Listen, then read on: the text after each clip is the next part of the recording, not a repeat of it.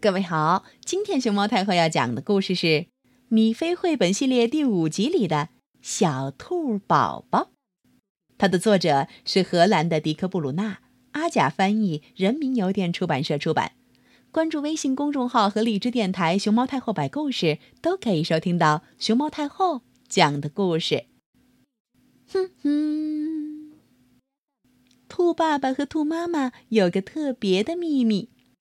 他们等到春天的好日子，向米菲透露了消息。万岁！米菲喊：“太好玩了！”他满屋子又蹦又跳，因为他听说家里将会有一个新的小兔宝宝。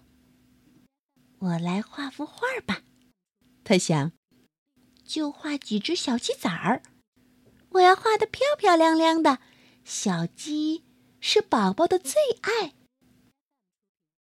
看，八只小鸡画好了，你觉得怎么样？兔爸爸给画加了个框，把它挂在墙上。妈妈找来一团毛线，知道米菲会喜欢。好啊，米菲说：“好主意，做个老鼠来玩玩。”毛茸茸的老鼠做成了，看起来真不错。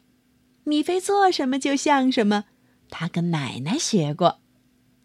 哦哦，有一天妈妈说：“我感觉到了这小乖乖，我想咱们的小兔宝宝马上就要到来。”